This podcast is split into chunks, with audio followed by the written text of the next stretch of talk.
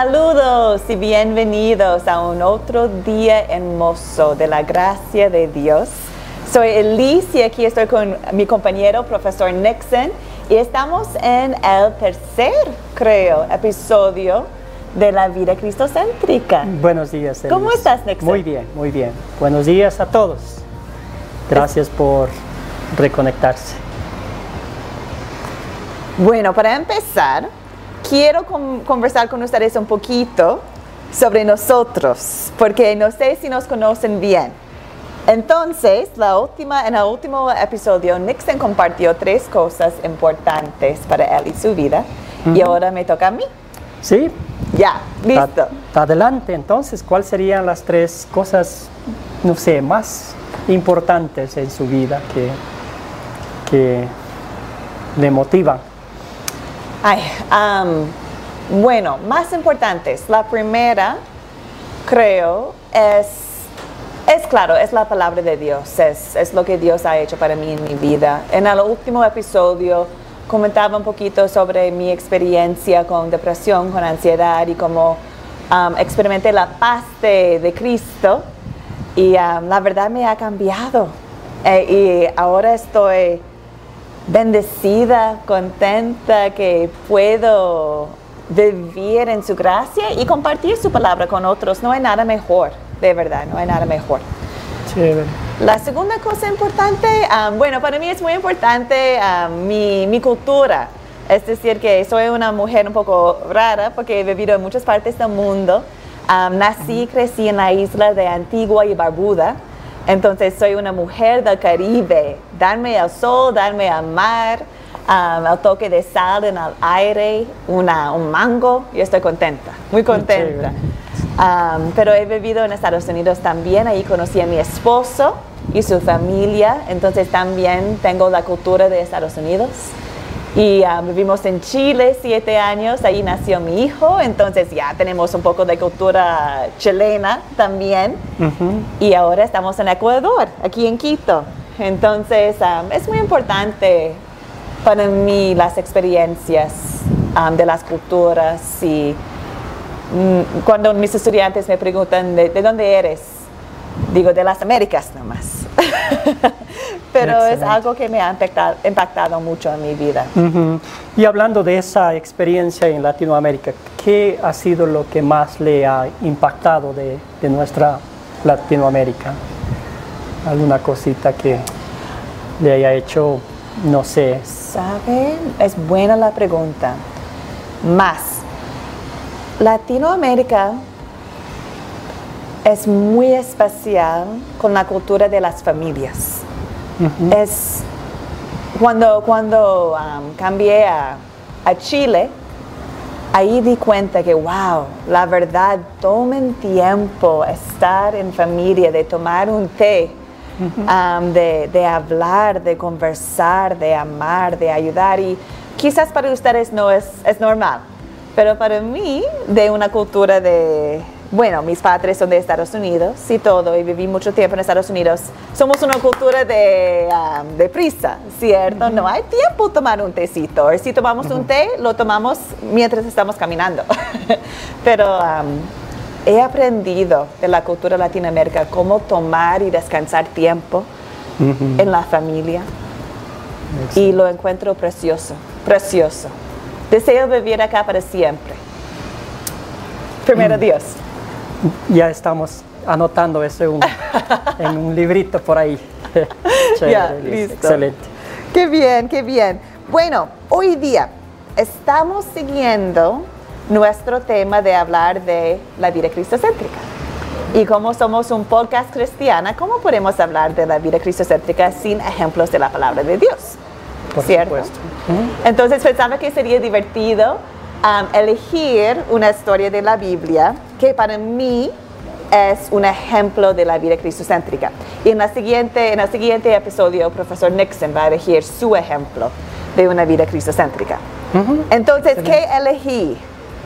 Bueno, como, como mujer y directora del Ministerio de Mujeres de Academia Cristo, elegí una historia de dos hermanas, María y Marta. Y um, en esta historia vamos a ver que Dios nos da la respuesta de cómo vivir una vida cristocéntrica. Exactamente. Entonces, deseo, si está bien con, con profesor Nixon, deseo leer la historia, es cortito con ustedes, imagino que ya lo, lo conocen. Y vamos a, voy a hacer cuatro preguntas. Um, para enfocarnos bien en la historia, aplicarlo a nuestras vidas y pensar en, en cómo podemos también vivir una vida cristocéntrica. ¿Está bien? Fantástico. Entonces. Nixon, vamos a Lucas, Lucas, Lucas, muy bien. 10, y te invito a leerlo para nosotros, pastor. Un honor. Um, 38. Lucas 10, 38 a 42, la historia de María y Marta. Excelente. Dice así la palabra de Dios. Mientras iba de camino con sus discípulos, Jesús entró en una aldea y una mujer llamada Marta lo recibió en su casa. Tenía ella una hermana llamada María, que sentada a los pies del Señor escuchaba lo que él decía. Marta, por su parte, se sentía abrumada porque tenía mucho que hacer, así que se acercó a él y le dijo, Señor, ¿no te importa que mi hermana me haya dejado sirviendo sola? Dile que me ayude. Marta, Marta, le contestó Jesús, estás inquieta y preocupada por muchas cosas, pero solo una es necesaria. María ha escogido la mejor y nadie se lo quitará. Amén. Palabra la Dios. palabra de Dios. Amén. Gracias, Nixon. Sí, y um, somos profesores de, de Academia Cristo, que es un programa donde enseñamos la palabra de Dios y animamos a personas también a compartir la palabra de Dios en sus casas, en sus comunidades. Y en la academia usamos un método para leer, entender y aplicar la palabra. Y es un método que se llama las 4C. Y um, es un método que los estudiantes, la verdad, son siempre bien contentos, ¿cierto? Siempre conocen muy hablan bien. de de ese método que han crecido en confianza, en cómo leer la palabra y compartir la palabra. Entonces, hoy día vamos a um, usar un parte del método de las 4C para conversar de esta historia. Y esa parte que se llama consolidar. Esa parte más lindo, creo, para los estudiantes y para nosotros. Y es, es, ¿qué significa esta historia de María y Marta para nosotros? ¿Qué significa para, para mí, Elise, para Nixon, para nuestras familias? Entonces, la primera pregunta que tengo para el pastor, vamos a ver si puede contestar, es, ¿cuál es el punto principal de la historia de María y Marta? Excelente pregunta, muchas gracias. Ah, sí, bueno, el primer punto, el punto principal es el tiempo, la prioridad a los pies de Cristo, al estudio diligente de la palabra de Dios, como lo hizo eh, María en la historia. Tenemos un profesor en la Academia Cristo que siempre desea contestar esta pregunta con 10 palabras nomás. No sé si puede. ¿Cuál es el punto principal de la historia en 10 palabras, Nixon? En diez palabras, eh, prioridad en la palabra de Dios. Seis nomás. Seis nomás, bueno, mejor. Está bien, Mejor está bien. seis. Es mejor. Menos es Sí, mejor. Sí, qué bien, qué bien. Bueno, hacemos esta pregunta para enfocarnos bien en el contexto, ¿cierto? No deseamos sacar un versículo nomás, deseamos ver toda la historia y que es el punto principal de toda la historia. Um, la segunda pregunta es un- una pregunta que en el principio quizás es un poco chocante, Sí, pero tiene mucho sentido hacerlo. Voy a explicar por qué. La pregunta es, ¿qué pecado veo en esta historia y confieso en mi vida? ¿Qué pecado veo en esta historia y confieso en mi vida? Y um, esta es una pregunta que nos ayuda a recordar que somos pecadores y que necesitamos un Salvador. Entonces deseamos hablar de la gracia, del amor de Cristo y todo, pero tiene más sentido la gracia, tiene más, no sé, no tengo las palabras, no- nos, nos impacta más recordar el amor de nuestro Salvador cuando primero recordamos que necesitamos un Salvador. Entonces. ¿qué pecado está en esta historia que también puedo confesar en mi vida? Hay muchos. sí, muchísimos. Sí.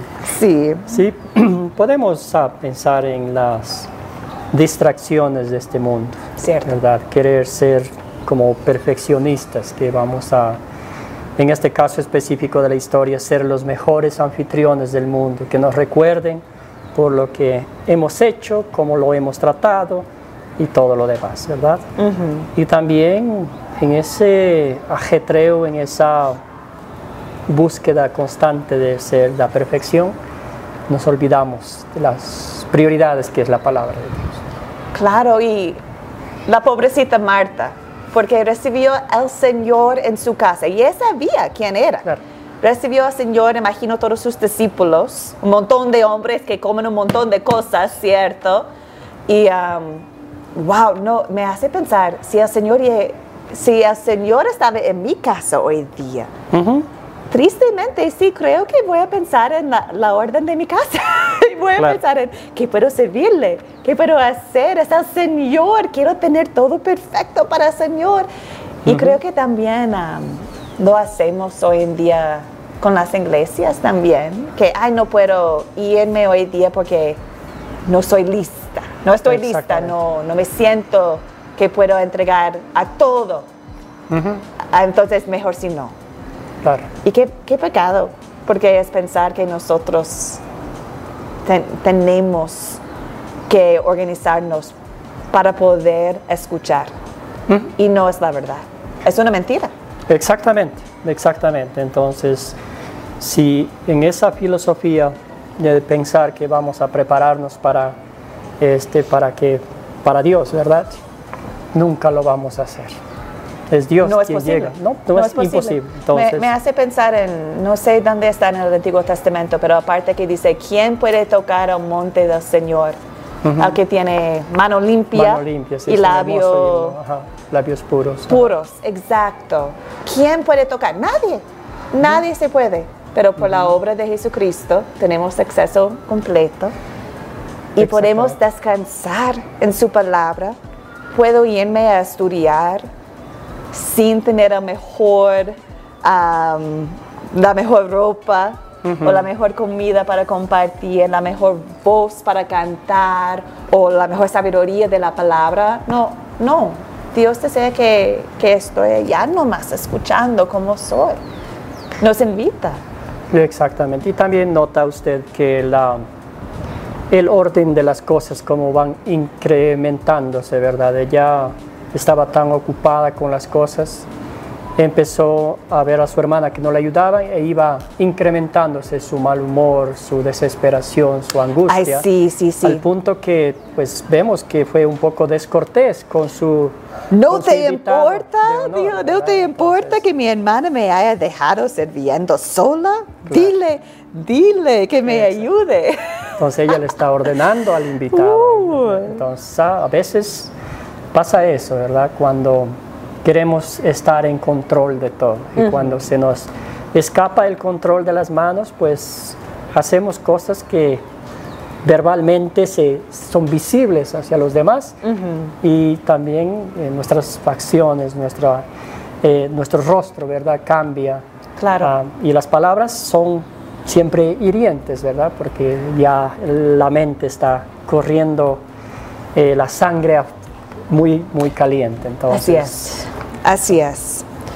Bueno, am, quiero pausar aquí antes de que hablamos de, de la gracia del Señor que podemos ver en esta historia. Quiero hacer una pausa para invitarles, para invitarles a estudiar con nosotros en Academia Cristo. Profesor Nixon y yo y muchos otros servimos como profesores y consejeros en un programa gratuito que se llama Academia Cristo.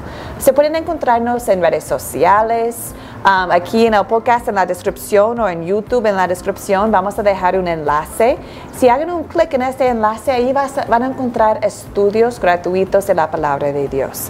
Hasta que pueden estudiar en vivo con nosotros. Y yo como directora del Ministerio de Mujeres tengo el privilegio de trabajar en mis cursos con mujeres de, de todas partes de Latinoamérica. Y lo que encuentro tan lindo de mis clases es que las hermanas que están allí están en su vida normal, pero también dando prioridad a la palabra de Dios. Es decir, que tengo algunas hermanas que están en mi clase mientras están cocinando. Tengo hermanas que están allí amamentando a veces, o están allí con su, puedo escuchar las voces um, de sus nietos. Um, a veces los nietos comparten con nosotros en el estudio, es muy precioso. Claro. Um, a- algunos están en el bus, algunos están en su trabajo escuchando con audífonos, algunos están mirando las grabaciones. Es decir, que están pr- priorizando la palabra de Dios y en Academia Cristo invitamos a cualquier persona, no importa dónde estás, um, deseamos compartir la palabra con ustedes. Entonces les invito a estudiar con nosotros en Academia Cristo. Bueno, sigamos, sigamos. La siguiente pregunta es la pregunta de gracia, que es el amor merecido que tenemos de Dios. Nixon, ¿en qué versos o en qué palabras de esta historia de María y Marta puedes ver el amor de Dios? No solamente en la historia, pero también para ti Sí, y para sí, mí. Bueno, tomando como base esta historia, la paciencia de Dios. Marta, Marta. Marta, Marta, esa, es, ese amor sublime de Cristo, ¿verdad? Él tranquilamente, eh, como nosotros hubiera se enojado dejar la, la casa y ya me voy, voy a buscar, voy a comer a otro lado, ¿verdad? Pero la paciencia de nuestro Señor Jesucristo, en vez de reprenderla, en vez de regañarla, le enseña lo que es la prioridad. ¿verdad? Y es lo mismo que hace con nosotros.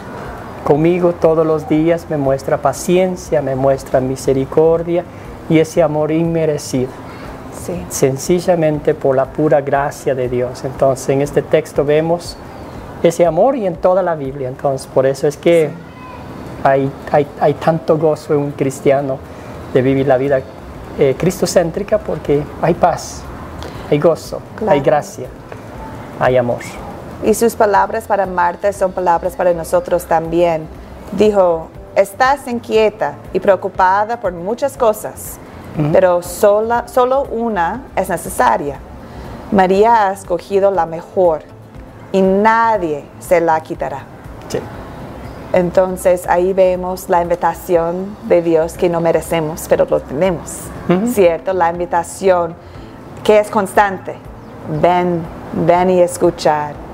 Ven y escuchar la palabra que, que es todo, que es la paz que necesitan en este mundo.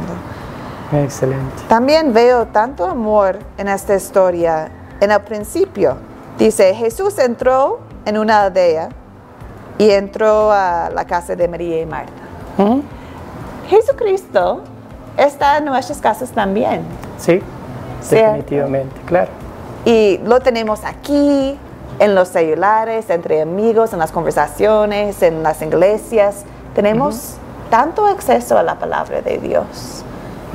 Y um, qué, qué gracia, qué amor merecido que podemos encontrarle en podcast, en YouTube. Sí.